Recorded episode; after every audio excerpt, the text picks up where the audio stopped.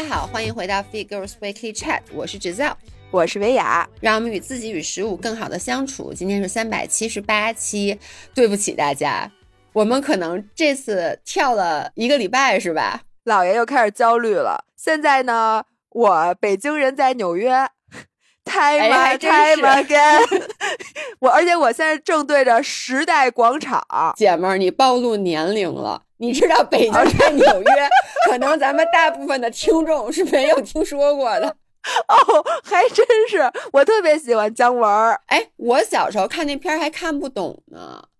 就你那么早熟，你不能理解成年人的爱情，对，不能理解。你说特别对，因为那个时候童话里的爱情我是能理解的，但是我觉得北京人在纽约真的就是一个非常 harsh、非常现实的这种爱情，所以我当时特别不能理解。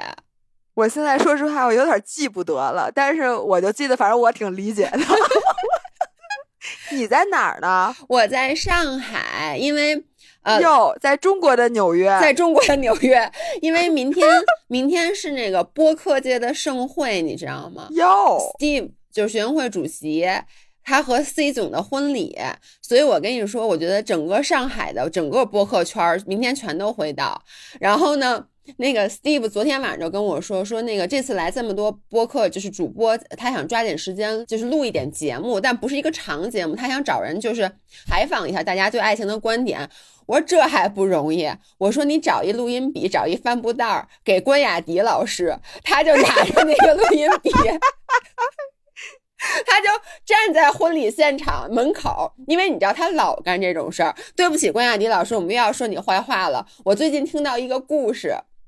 是义乌还是哪儿？反正有一个类似于电影节，还是一个反正一个什么活动。有一天就有一个人，我我在这不点名了。有一个人就问我的一个主播朋友说：“哎，你是认识一个特别喜欢戴白镜框眼镜的男的吗？”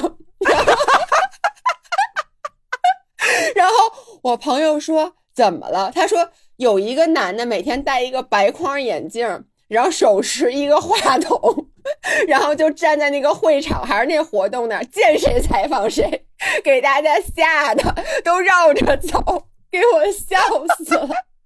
我预计，哎，朋友们，我在这里插播一下啊，因为今年的这个十一月底是上海马拉松，嗯，然后上海马拉松呢，好多好多人都去跑，嗯，然后呢，琳琳和罗京终于双双要在上马进行他们的首马。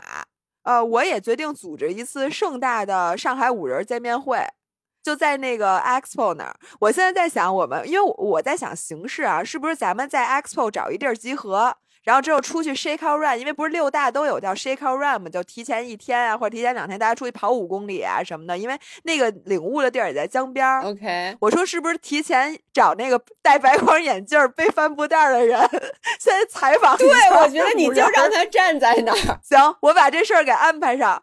好的，然后今天我们是想给大家，其实就是最近 update 一下，为什么最近这一周我们漏了两期播客。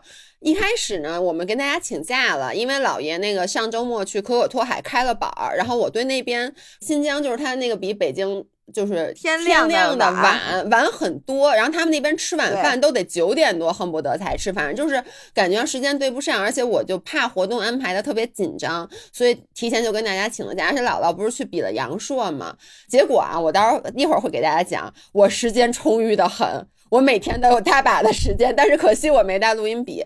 然后呢，本来是要周二录，结果周二晚上大家看了我们的直播，姥姥当时带病坚持直播，发烧了，对，然后嗓子还特别疼，所以呢，周三一早，然后他就飞纽约了，我们就又没录成，于是才有了今天的这期迟来的播客。对，然后你知道我们俩对时间的时候，发现俩人数学都不太好。我说我九点有时间，他说，哎，那我这是几点呀？那你说你几点？我说那我是几点呀？反正我们俩就这个 倒腾半天。哎，我跟你说，咱们的智商，哎。我对不起，我今天我们今天就会非常散。我在这儿现在就要插入一个笑话，是那天老爷公的笑话，把我给笑死了。就是你们知道，在我去可可托海姥姥比阳朔的那个周末，老爷公比了他人生的第一个半马。他比完以后，因为我们那仨都不在一块儿，后来前两天跟那个琳琳还有罗京一起吃饭，然后我就问老爷公，我说你这半马什么配速？啊？他跟我说。五九什么？然后我说五九是什么意思啊？我说，然后琳琳就说是五分五十九秒吗？他说不是，五分九十。五分九十秒，然后我们仨都惊了。张涵再次说不是五分五十九，就是五九五九零。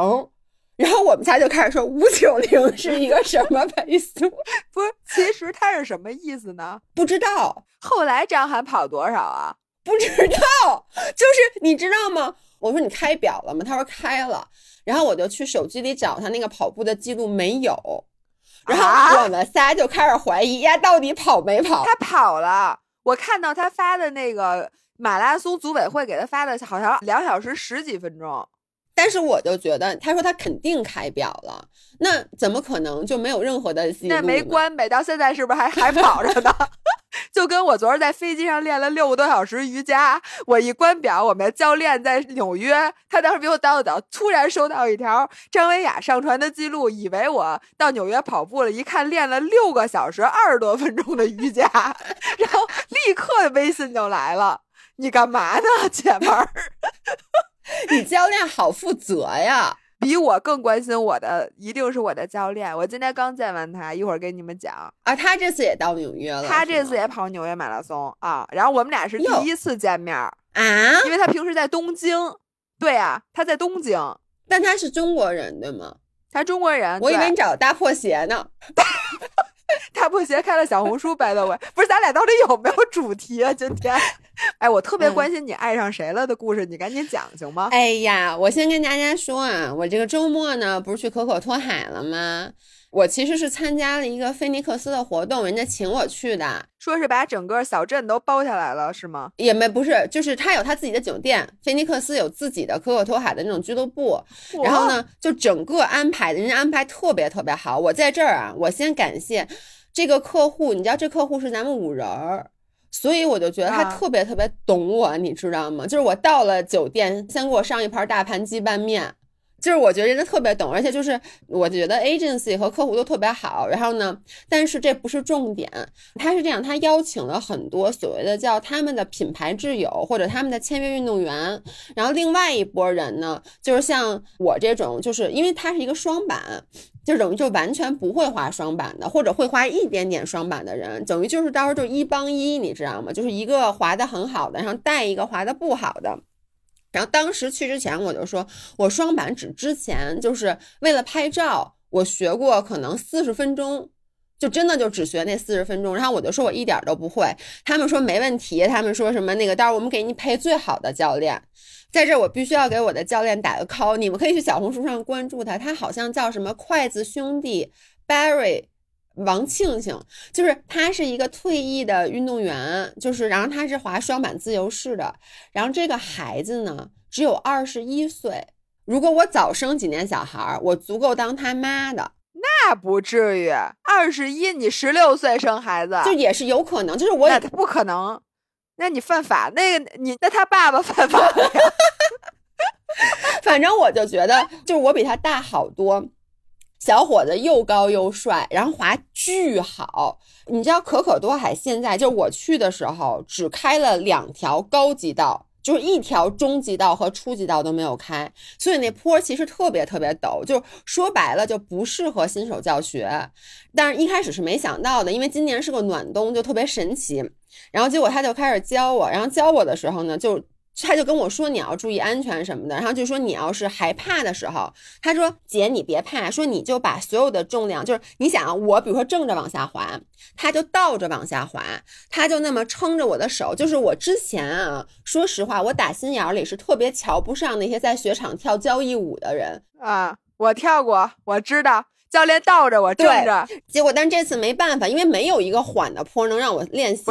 主要吧，这只要是一是帅哥，对，你就觉得这交谊舞也行。何止交谊舞，让你脚上不踩板儿，你都跳交谊舞。何止交谊舞，我其实一开始是不太敢的，因为你知道，就几，我觉得滑雪是没有人能替你摔的。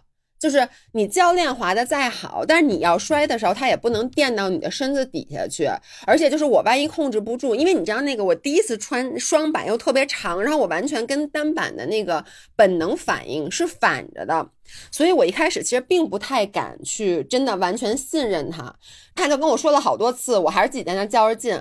结果呢？他跟我说：“说你千万呀，就是你在滑雪的时候回山别回太狠。”他说：“因为你回太狠，你容易变成倒滑。”我就没有当真。然后到了一个特别陡的坡，为什么你会回山？其实就是你想刹车，你想你不敢往山下滑嘛。结果我就回狠了。你能想象我突然一下变成了倒滑，就是一个鱼雷，并且是倒着往下。那个坡特别特别陡，我就以巨快的速度。大头朝下的往下滑下去了，因为一般双板，如果你要是那么摔的话，你其实就蹲下来，然后你就往前一扑或者往后一倒就摔了。但是双板是你得往侧着摔，这个就跟我的本能不一样，所以我当时又做了一个错误的举动，我蹲下来以后，我往后仰了一下，结果我速度就更快了。哎呀，对呀，太恐怖了，我都无法形容我当时的速度有多快。然后我当时觉得完蛋，死定了。肯定脑震荡了一会儿，对，而且我都不知道我都会怎么摔，而且那条道特别特别长，就我还有时间想一切东西，我就想我这死定了，这次摔的，而且为了拍照好看，因为当时不是还有就是还有拍摄嘛，我没穿任何护具，就我只戴了头盔。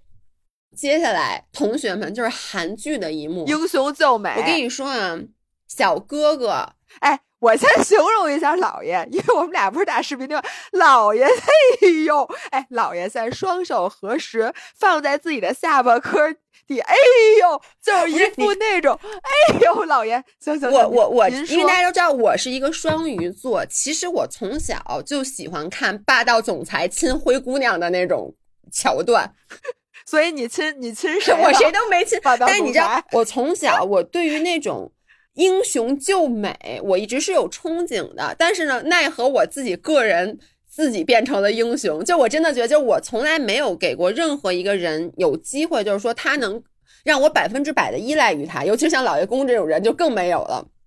所以你知道，当时啊，大家想想，我已经往下滑了，我已经离教练，就是我没有拉着他，他当时就在山上跟我喊，他说：“别动，别紧张。”这个时候，他一转身，呲溜一下，他就正着滑下来，然后就一把抓住了我的手。Oh my god！我倒着滑，正他正着滑，他抓住了我的手以后，他往前一拉，把我的手放在他的腰上，跟我说：“抱紧我。” 不是真的，我没跟你们开玩笑。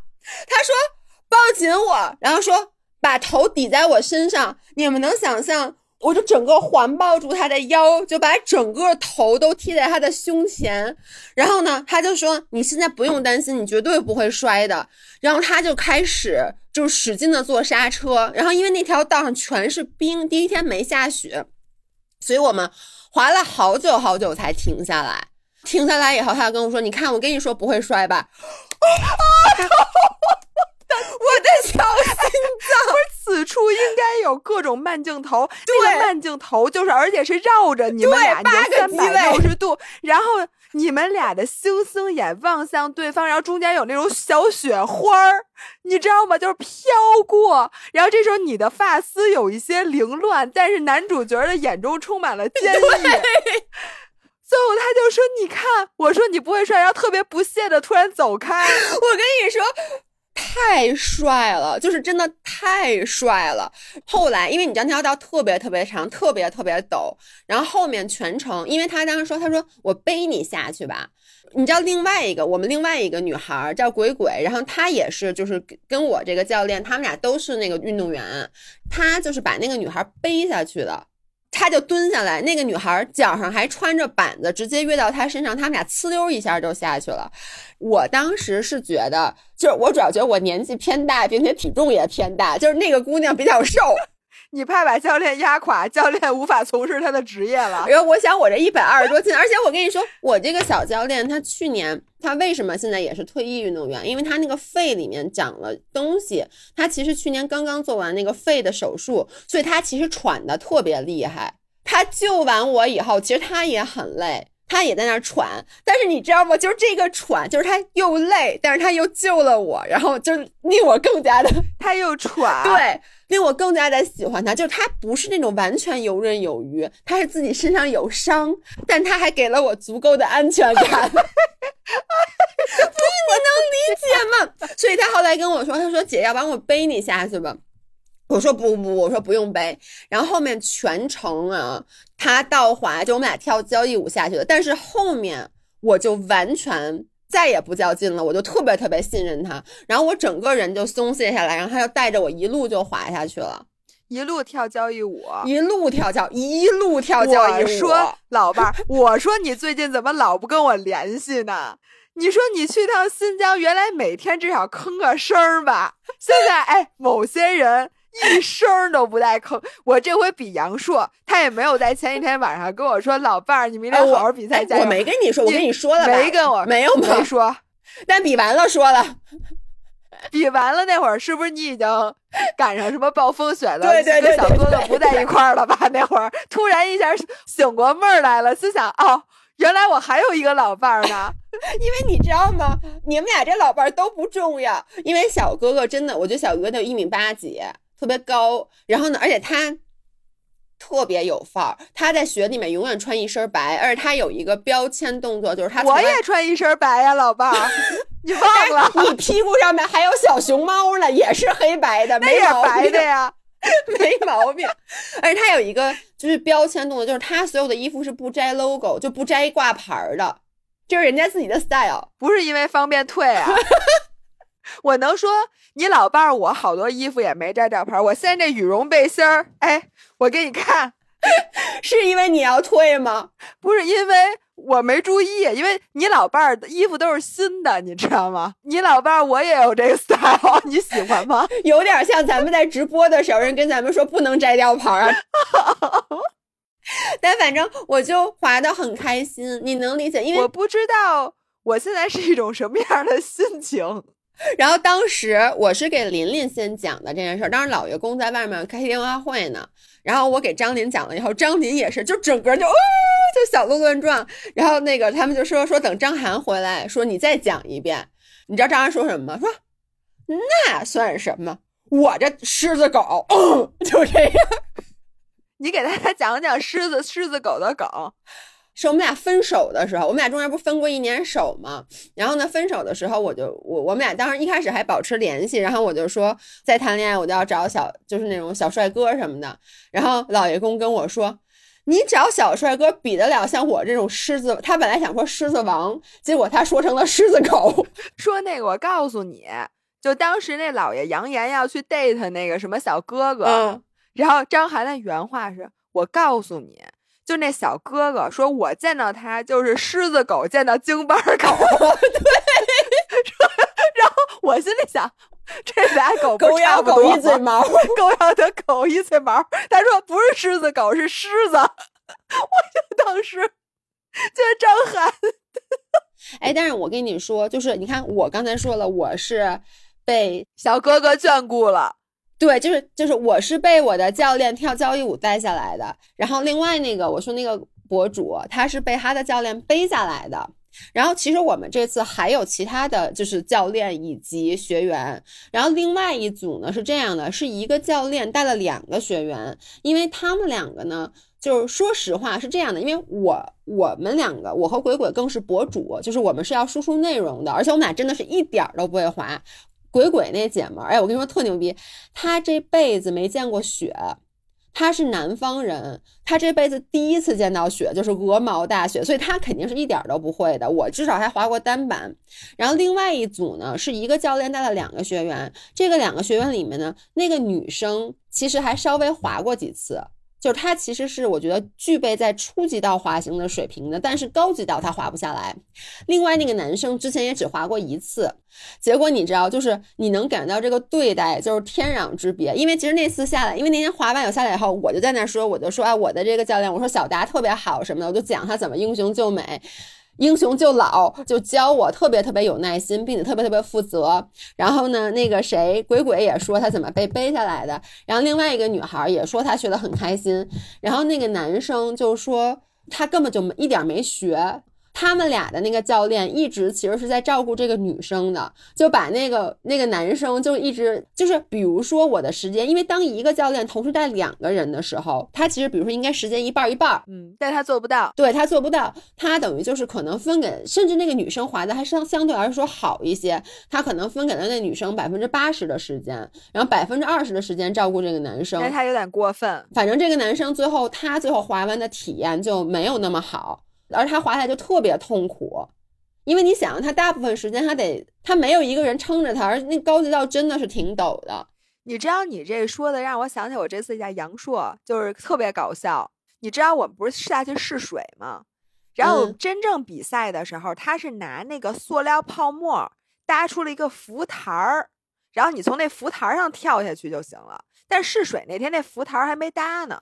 然后它旁边呢，自己有那种小的台阶儿，基本上是一个斜坡下水，但那斜坡上全是苔藓，所以就特别滑。所以你下去的时候其实没事儿，因为你出溜下去嘛，然后你就开始游了。等你上来的时候，你是怎么都上来？你只要你的手脚并用再在上，因为它是它那个本来那个石头啊，就鹅卵石已经被磨得非常滑了，然后上面还有一层苔藓，而且它是一斜坡。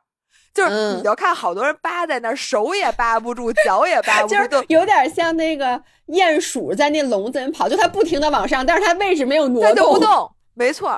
然后这时候我就会发现，已经上去的不知道他们怎么上去，或者他们还没下去的人啊，就是一基本上全是男生，因为本来铁三就是一个男女不太平衡的运动，就男生多嘛。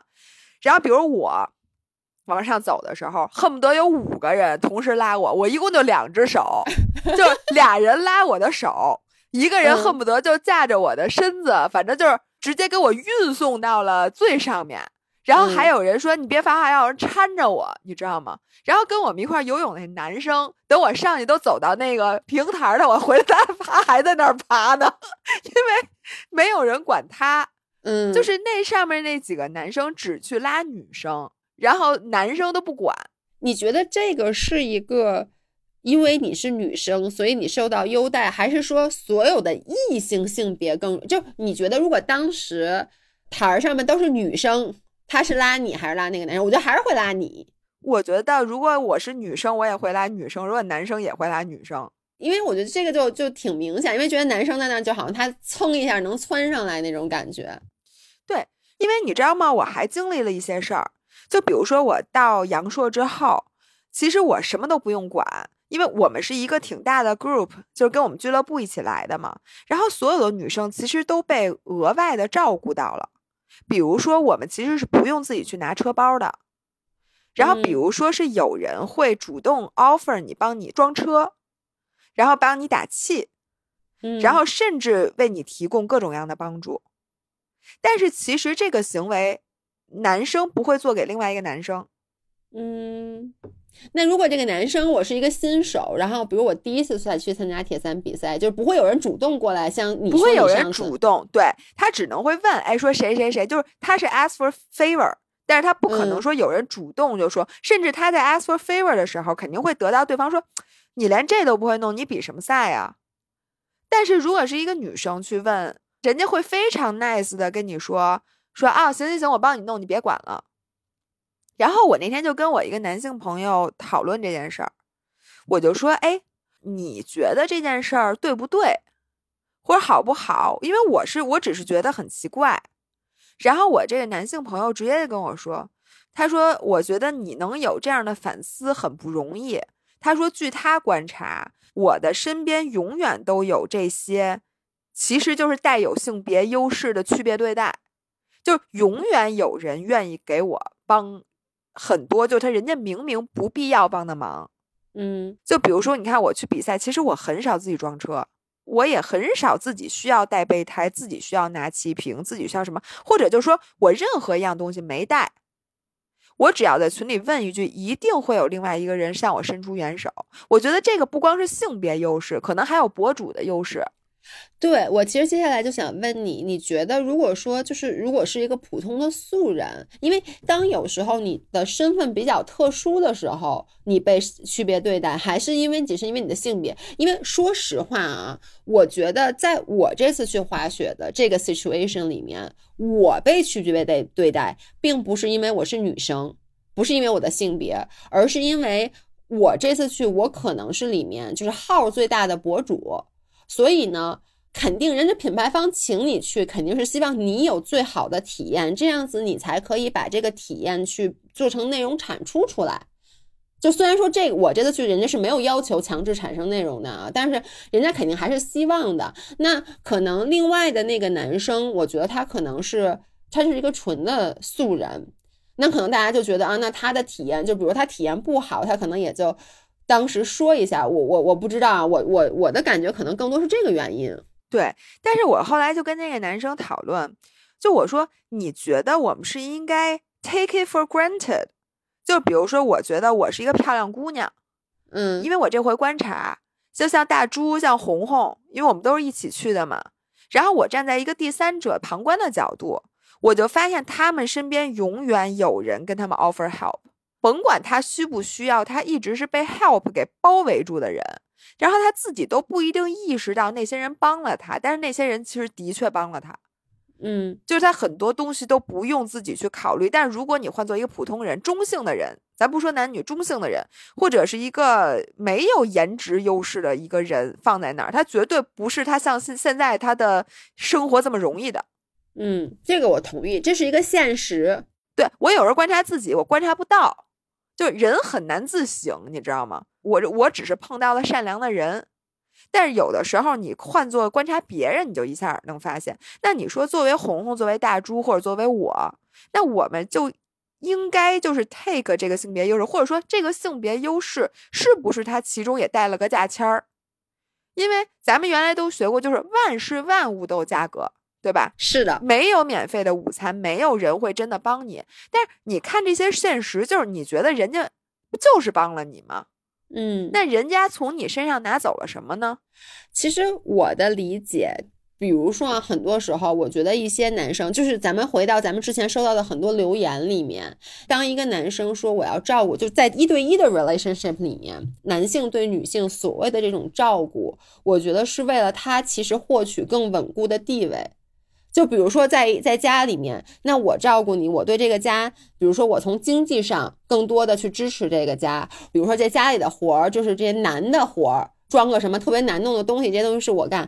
其实他从一方面是能够显现出来，就是我对这个家好像贡献更大。那这个时候，其实我觉得他不是一个单纯的帮助，他就是像你说的，他是有 price 的。其实你别说。别的了，就在我们家都很明显，其实也不是男主外女主内，而是比如说我爸，就是我们家这些其实比较难干的事儿、复杂的事儿，都是我爸在干。因为我爸他自己他就学电，比如电视机坏了，他肯定是他修；就这种什么空调这种比较难的事儿都是他干。确实也是我们家，就是我爸是主要是挣钱的那一个。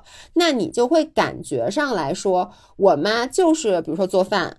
就是洗碗，然后包括像有时候我就觉得挺明显的，就包括我们昨天一起不是来上海嘛？行李都是我妈收拾好了，我爸就拉着个箱子，而如果有什么包什么的，我妈都是去去背的。我觉得他们俩都没有意识到这个问题，也是我站在外面，这是行为模式。对我就看到了这个行为模式，然后我就在想，这个行为模式有没有原因？就还是回到那个底层逻辑，就是说谁是对这个家庭经济上。付出更多的他似乎就是好像占有了一个更优势的地位。对，但你说的这是家庭里边，但我说的这其实是陌生人，有时候就是陌生人。就比如说我上水的时候，嗯，五个男的同时拉我上水。那你要这么说，比如说一个小哥哥掉到水里面，我也想拉他上来呀。对，那可能是对异性吧，我不能确定这东西。但如果有一个一个男生和一个女生，我肯定会去 offer 给那个女生。那你说你就是你 offer help 的时候，这个背后的价格是什么？我觉得有的时候是不是人家拉我，然后我让他拉了，其实背后的价格就是承认自己是个弱者，或者呢，其实就是心甘情愿被占了那么一点点便宜。因为我觉得，比如说很多时候人家 offer 你 help，然后你其实背后。就是让他产生了一种你们俩的关系不再仅仅是陌生人，或者是有一点男女之间的某种关系的这种意思。哎，你要这么说，我会发现我有一些无意识的拒绝帮助的举动，就比如说，我几乎从来没有让任何的一个人帮我拿过箱子。就比如从机场出来，他们接机，不管是客户也好，agency 也好，然后以前上班的时候，比如说当地的同事也好，就男生说，哎，说我来，我来，我来，我都说没事，我自己能拿。就是我好像从来没有把这我的箱子主动的给过一个别人，但是司机我会，或者说老爷公我会，或者说别罗因为司机是你付钱了，你觉得这是 part of the service。对，所以我其实是本身我我是我觉得我无意识的我会去抵触别人给我这个 offer，可能我打心眼里就觉得我会给酒店的行李员或者给接我的司机，但是如果是同行的男士。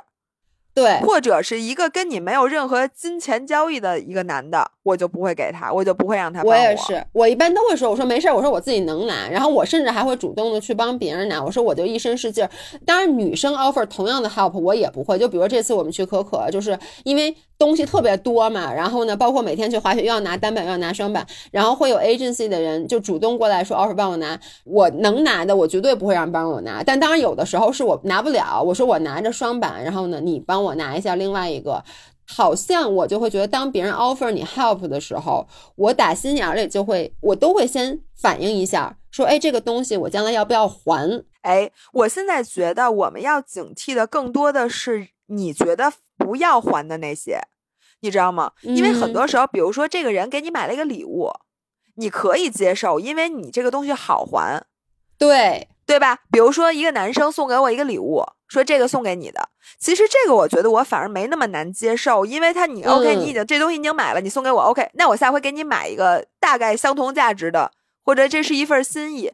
但是反而是这种你觉得没法还。比如说，今天他拉你上水，他帮你车打气，他帮你把车给装好了或者什么的。这个时候你需要付的钱，其实不是说你还他一人情，因为你不可能就帮他装车、帮他打气儿、帮他这个，你没有办法等价还。我觉得你让渡出来的其实就是你的那个性别，就是你让渡出来的是你们性别的平等。就是你自己承认，那那 OK，那你是一个男生，我我是一个女生，要不然我们俩之间不是说这就变成暧昧了啊？我觉得这跟暧昧没关系，但是就多了一点点那么暧昧的意思，或者呢，就是或者是你给了他一个可以暧昧的信号。就是说，我接受你的帮助，意味着我对你不抵触。所以，如果说你帮我装完这个车，然后你说，哎，维亚，咱俩一起出去吃个饭吧。这个时候，你难以，你就更不可能 say no。是。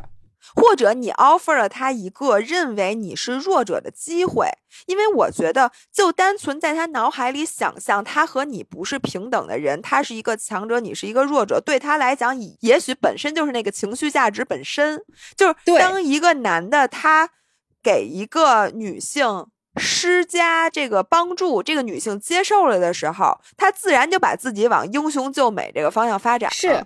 但我的小哥哥就是英雄救美，你知道我，因为我本身是一个很钝的人，而且我觉得跟正常的女生相比，我觉得我可能从小被 offer 类似的 help 会少一点，因为我觉得可能我自己就像我说的，我自己先变成了那个帮别人拿包的人，变成了霸道总裁。咱俩每次出去，我你记得咱们原来去特别小的时候，咱俩去什么成都，我就就买好多吃的，我都提着。包括我原来在上大学的时候，我觉得我都有这个习惯，我就会把包什么都抢过来。然后我其实没有想过这个问题。然后我第一次意识到这个问题是一农。因为一农不是把他头发剪了吗？嗯，我一直以为他剪头发是是跟我一样，是觉得长头发洗起来麻烦，是觉得想换个发型。我从来都没有想过，他后来在那个《宁浪别里》他也说过，他剪头发其实就是因为他意识到，就是他在做所有的工作的时候，别人客户见到他都会先把他当成一个女性，然后才会当成一个博主和 MCN 的老板。就是别人都会给他加这个，先加上一个性别标签。那你说这个性别标签，可能很多时候其实对他是 favor 的，有利于他的，因为一农很漂亮。说，哎，这个 MCN 这个一农是个大美女，同时她是 MCN 的老板，对，是，所以就是别人可能更愿意去。帮他，但是他当时跟我说，他的感觉就是别人在跟他聊工作的时候，这个是不纯粹的，而且就你总觉得带一点 flirt 的感觉。是，而且他就觉得，他跟你刚才说的一样，就他就觉得，那我如果是因为我的这个性别的这个头发什么长得好看，然后我得到了额外的帮助，那其实这个帮助是要还的。就是说我其实接受到这个帮助了，我心里就觉得这是一个不平等的事儿了，所以他才把头发剪短。他就说他想把头发剪短以后，就是让所有人在再次跟他就是在工作上有交集的时候，就把他当成一个中性的人，就是一个客户或者说是一个甲方也好，乙方也好，一个单纯的做生意的伙伴来对待。对，那天我那个男性朋友跟我说完这些之后，他其实给我举了一个例子。他就说：“你没有发现，你每次骑车的时候，其实有的时候都有人接你吗？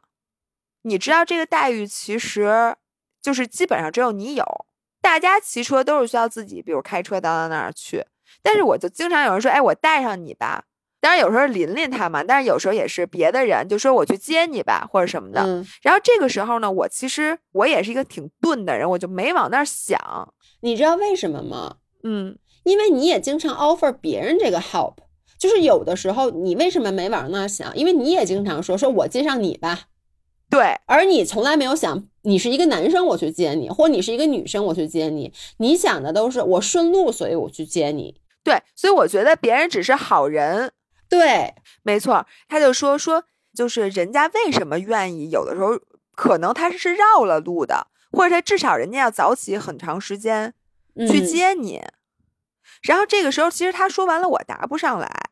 我再往深里想，那你说我真的一点都没有意识到，就如果我是一个男生，他可能就不会来接我们。其实我意识到了，嗯，如果换一男的，他再顺路，他可能都不会问他。但就是因为我是一个女生，并且呢，可能是一个相对来讲比较漂亮的女生，并且呢，我又是一个博主，嗯，所以人家才会。所以其实我就是在。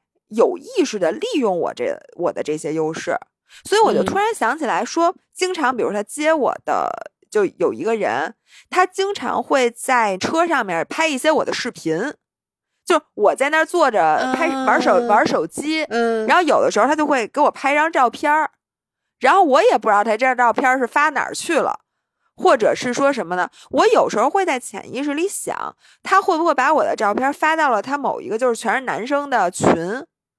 然后这个其实足以彰显，就是他和我的关系和他和别人的关系是不一样的，或者我和他是非常 close 的。嗯，这个其实算不算是一种，就是我的我我需要付付的价格？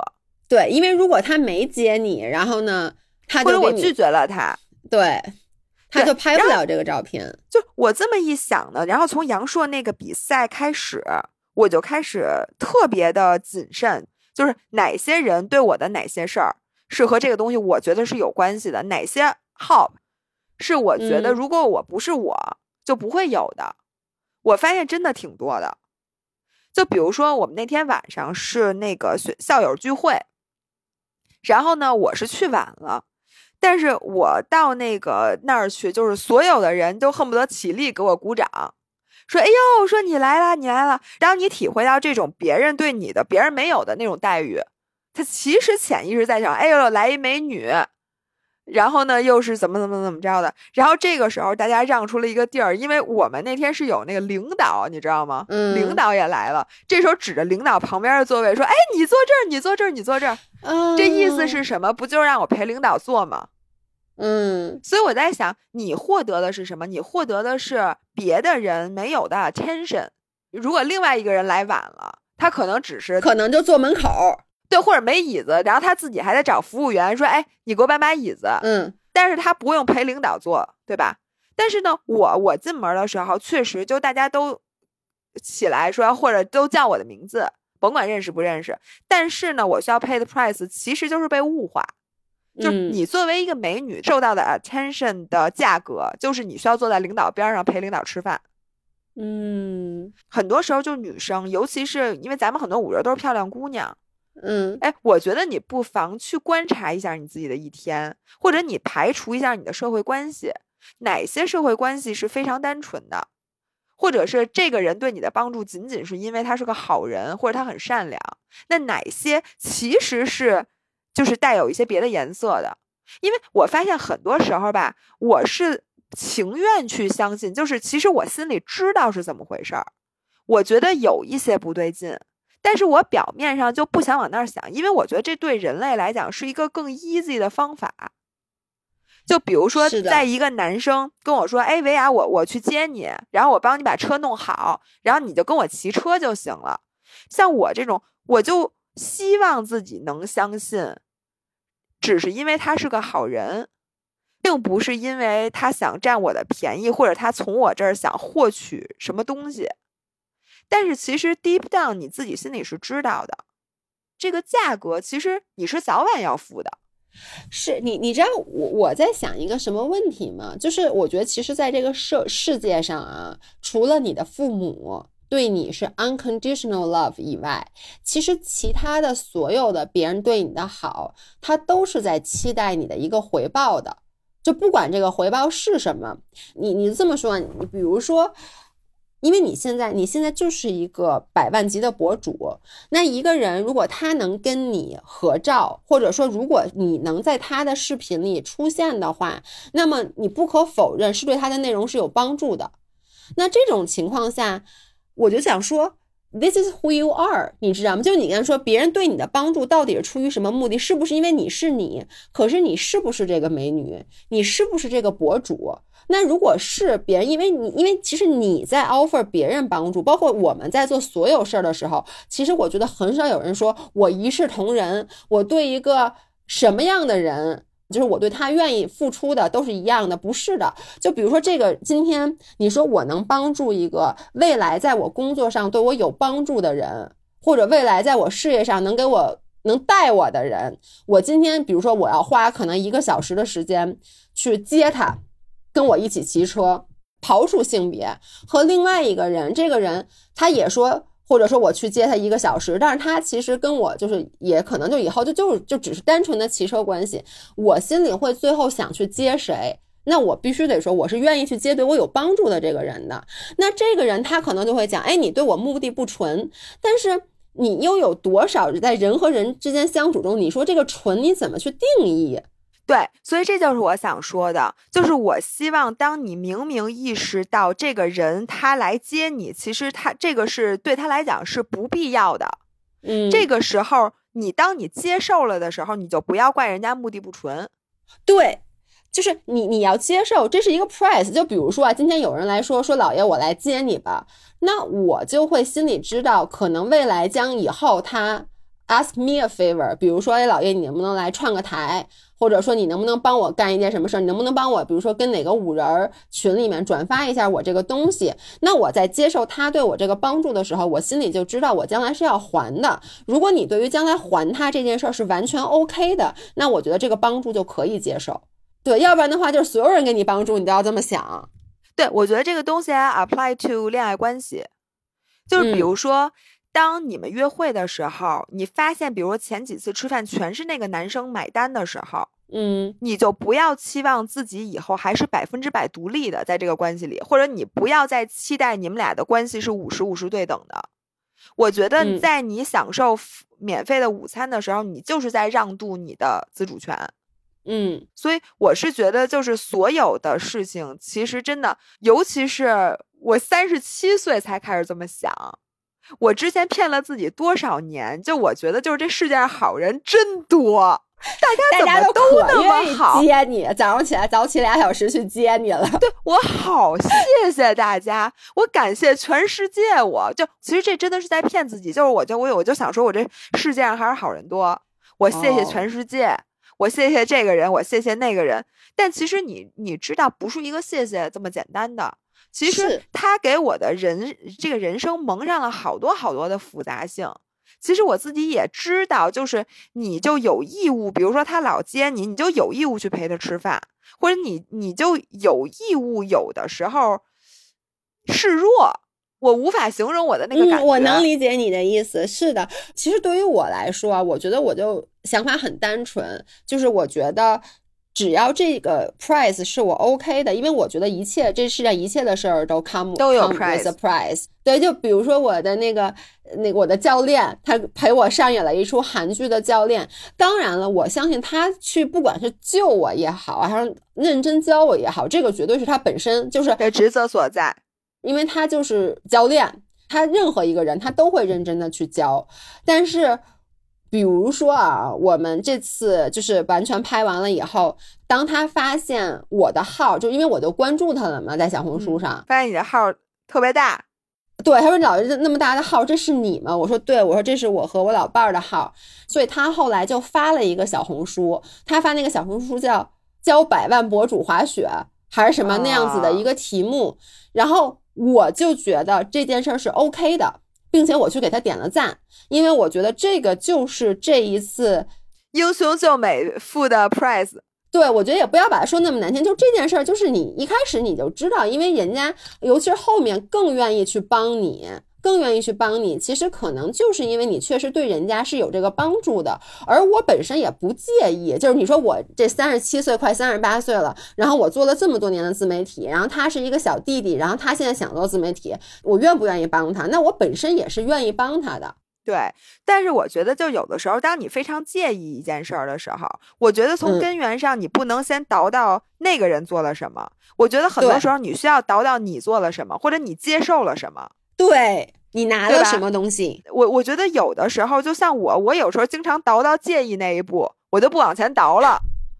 我就想，你为什么就能随便给我拍照啊？对吧？我允许你给我拍照了吗？你问我了吗？能不能给我拍照？那你给我拍完照，那照片去哪儿了呀？但问题，你想想，你为什么会坐在人家的车上呢？所以有的时候，我觉得，尤其是女生或者漂亮女生，可能更需要这么反思一下。然后，我希望至少我们在精神上是保持独立的。咱先不去，咱先不说是不是所有的这些 help 我以后都不要了，嗯，因为我觉得有时候也不现实。对，而且不要白不要。哎，我还真不白不要。我现在给自己定了一个原则，嗯，只要我能花钱解决的，我就会拒绝朋友的帮助。男性朋友，尤其是你明明觉得他，因为，但是我现在觉得所有的男性朋友，只要他不是你男朋友，他对你一定是有有企图的。你这么说，我觉得罗京是不会同意的。罗京不是男的，罗京 张涵也不会同意的。张涵不是男的，这些都是亲人，亲人不算。嗯，但就是你能理解我说的那些男性，我同意，我我非常同意。然后我就觉得，我能不能打一个车？对吧？我不要让别人来接我，我能不能去车店把我这车装了，而不是说让朋友来帮我？我能不能自己搞定这些事儿，找一个 professional service，而不是找人来帮我？我觉得这样可能是能我在这个世界上能更多保持独立性的一个方法。然后另外的话，有的时候你必须 ask for help 的时候，至少你在心里不能骗自己，你不能说哎，人家就是好人。嗯，就是我觉得你刚才说那个人在车上，比如说给你拍照，然后你说你倒到这儿就不倒了，你不往前倒，其实我觉得也没有什么大问题，因为有的时候这些事件就是独立的。就如果每一次我们都反思到说，哎，是不是因为我让他来接我了，所以他就可以给我拍照？就是这种反思，其实有时候会给他们更多的。机会或者借口，我觉得这是两码事儿。就是如果你 offer 来接我，那我同意了你来接我。虽然说我们心里是 aware，但其实这件事儿就已经结束了。你 offer 接我，我同意你接我，不能作为接下来的一个代价。就虽然我们在接受这个 offer 的时候，我们心里会知道，哎，可能这件事儿将来会需要有一个回报，但是，呃，早教怎么说呢？就是 offer 帮助的这个人。他不能觉得，哎，你既然接受了，你答应了让我给你装车，一会儿让你跟我吃饭，你就不能拒绝，你还是可以拒绝的。就是两点：第一，你可以拒绝；第二，当下一次你再接受这种帮助的时候，我们心里其实就是要清楚这个帮助，他可能对要三思。是的，对。有，咱们为什么从一个浪漫的爱情故事录到了如此尖锐而严肃的一个选题？因为我浪漫的爱情故事最后人家小哥哥发了一个教百万博主滑雪的帖子，那也没毛病，没毛病，没毛病。对，但是我仍然觉得，就我这个思考，我也不知道今天录的乱七八糟的，但是我特别想分享给大家。我也觉得每一个女生真的，如果我们能想到这一点的话，我觉得我们离就是完全独立的人格可能又近了一步。嗯，因为我觉得很多我生活中很多我难以启齿的麻烦，其实都是源于这个，就是因为你觉得你欠人家的，而且这个东西越欠越多，最后就变成你们俩之间的关系就是你说不清，你觉得你们俩只是普通朋友，但你心里又知道人家做了那么多 超出普通朋友的东西，但是你已经没有拒绝了，那你现在。就没有办法拒绝了，就是这件事情就非常尴尬。是的，而且我觉得有的时候，我觉得大家，你刚才说的特别对，你以前可能会没有想，然后你会无意识的用你的性别去获取一些 favor，然后我后来就在想，其实从小到大，我也经常会因为自己的某一些身份地位，当然这个词就是你的 social status，或者说你的工作，就。我觉得这件事儿也有点是人之常情。比如说，你想小的时候，咱们上小学的时候，哪个家长能帮老师复印卷子？那老师会觉得什么？你你爸你妈能帮我复印卷子，你爸你妈能帮我解决一些问题。那老师默认的，我给你的回报就是我对你的孩子更负责，会更好。嗯，对。所以我后来就想，就比如说有的时候，像咱们现在是博主，然后有的时候有一些人说，哎，我给你一个东西。你随便用，你试试。但其实人家不说，但是人家最后一定会说：“哎，你要喜欢的话，可以帮我出一下啊。”对你随便给我发一发。我觉得刚开始当博主的时候，我会很愿意干这件事儿。在我以前的工作过程中，说来就以前在上班的时候，没你得不到这种 attention，或者说我的高兴的点不在于说我得到了这个东西，而是我突然发现哦，原来我这么有用。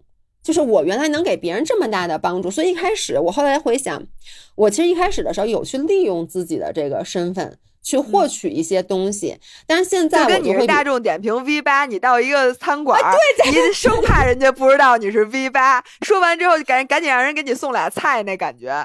对，但是现在我就会会谨慎，因为现在还是会有很多人说，哎，你要不要用这个东西试一下？然后呢，将来什么给你们说，我其实就会很谨慎了。哎，就人家给你这，而且别人或者都说说，哎，你不用露出，你就用。我跟你说，你用完以后，就人家越说不用露出，我越觉得心里欠人家的。我觉得不行不行，我一定得给你露出。所以我觉得你刚刚说那句话特别对，就是能用钱解决的时候，就这东西，我不是真的将来会跟你有正经的商务合作。那我如果能自己买，我能省了这事儿，我就自己买。对，但是我的思路就是，我觉得别人给我东西会让我丧失独立性。比如说，我告诉别人我是 V 八了。那人家送了我俩菜，那我是不是不太好意思给他写一条差评？是，如果是这样的话，我等于是在滥用我的权利。因为我为什么能是 V 八，就是因为我有影响力。所以我觉得我现在我更珍惜的是我的这个权利，就是我不能让任何，比如说你来送给我这个东西，因为你送了我这个东西，所以以人之常情，我不可能说你不好。如果我丧失了说你不好的权利，我就觉得我不配拥有我现在的这个 influence power。无论从哪个角度思考，我现在都觉得我们以后接受别人的 help，或者有那种异性然后来英雄救美，或者是那种人家 offer 一个明明你知道，就是人家不需要这样的那种 help 的时候，我觉得我们都得三思，要警惕。对，大家觉得这个性别优势这个东西是完全不能利用的吗？还是在哪些地方可以利用，哪些地方不能利用，还是怎么怎么着？我觉得大家也可以给我们留言。好的，好的，那我们今天就到这儿，我们下次再见，拜拜，拜拜。